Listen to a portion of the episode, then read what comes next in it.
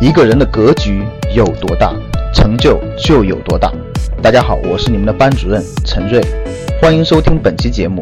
想获得节目中提到的学习资料和学习更多的课程，请加我的微信幺二五八幺六三九六八。我的微信是幺二五八幺六三九六八。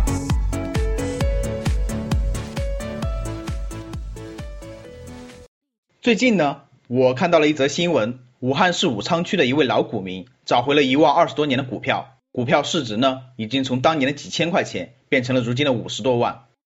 事情呢是这样子的，易先生的老伴在做家务的时候，找出两张二十多年前深石化和湖北宜化的股票持有凭证，总价值呢是三千六百一十五元。但是当年登记托管宜化股票的三峡证券登记中心早就已经撤销。几经周转，易先生最终确认湖北宜化目前的托管券商是国泰君安证券。通过与国泰君安总部营运中心业务组沟通，并向中国证券登记结算公司上海分公司提交查询申请，结果证实，易先生曾于1994年还有一九九七年共用两千七百元购买了活力二八的股票。后来，该股票重组为三安光电，如今市值五十万左右，二十年涨了一百八十四倍。这就是投资理财的神奇之处，就像二十年前丢了两千七百块钱，二十年后呢，上帝返还给你五十万。虽然这样的好事不乏运气成分，但是不能否认的是，在时间的复利上，投资真的可以给我们带来意想不到的翻倍回报。大家可以初算一下，两千七百元存在银行，二十年后的收益是多少呢？如果你算出来，可以在节目下方留言。举个例子。比如你从三十岁开始每月存两百块钱，如果按百分之十二的年利率来计算，你在六十五岁的时候呢，就有一百零四万。之所以两百元能换来将近一百零五万，是因为你让金钱为你工作三十五年。假如你的本金是十万，每年百分之二十的投资收益率，六十年后将达到多少呢？答案是三点八亿。当你从现在开始有意识的投资理财，等你退休以后，投资的收益足可以支撑自己的养老开支。随着时间的流逝，你的经验也会更加丰富。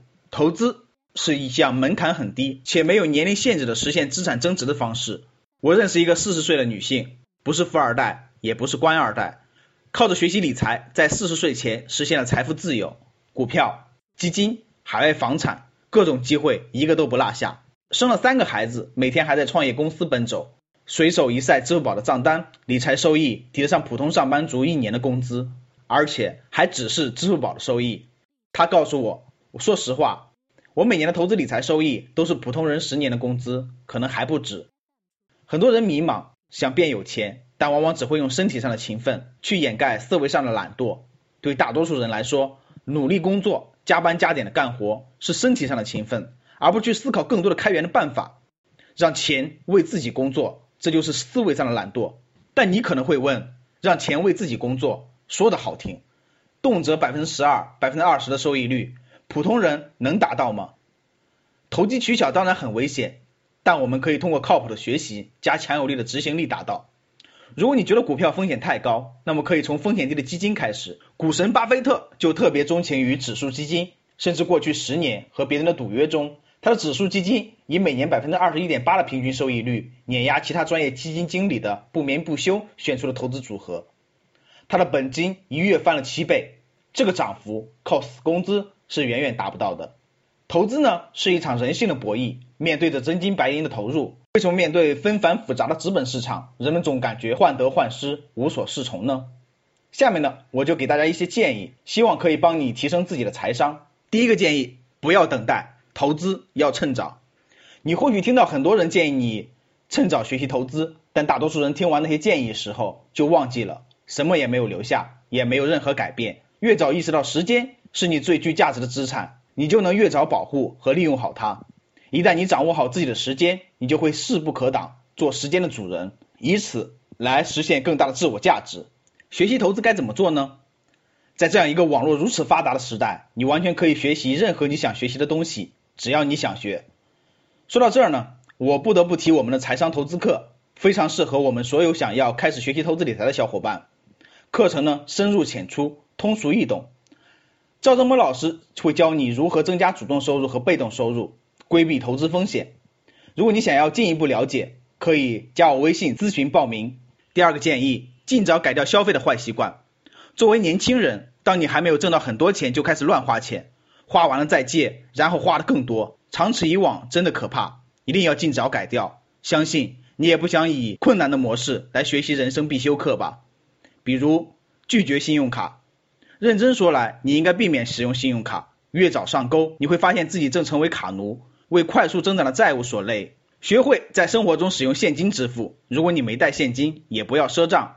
尽早学会利用必要的自律性和自控力来管理金钱，你会从中受益良多。第三个建议，找到一位导师，找到一个自己崇拜的人，挺酷的。许多人都有自己的榜样，这并没有什么不妥的地方。在你感兴趣的领域，找到一个颇有影响力的人，或是找一个可以指导你的人。记住，不要一味从别人那里索取。如果你有幸寻得愿意为你倾其所有，并一直帮助你的导师，不要忘记回馈，否则你拥有他们的时间。并不会太长。第四个建议，明确自己的投资安全圈。巴菲特曾说，你不需要成为每个领域的专家，明确自己的局限，充分发挥自己的优势和长处，这才是十分重要的。充分了解自己，了解自己的投资能力圈，确立自己的投资安全圈，不要被其他的利益所诱惑，不是自己该赚的钱，绝不心动。第五个建议，不要为了不必要的事去冒险。在拥有了你所需要的一切之后呢？不要为了短暂的快乐或是一时的愤怒而冒险赌上你的所有，权衡利弊，运用常识，理性判断。第六个建议，不要错失良机。有时呢，好机会降临，我们却毫无察觉；有时好机会需要努力工作，而我们又对之无视。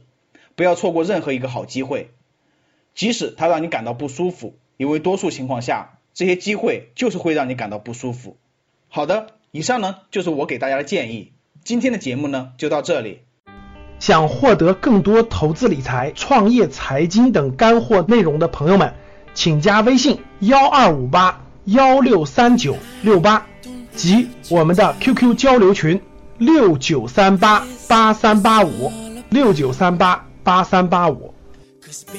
Maybe half the fun is in us.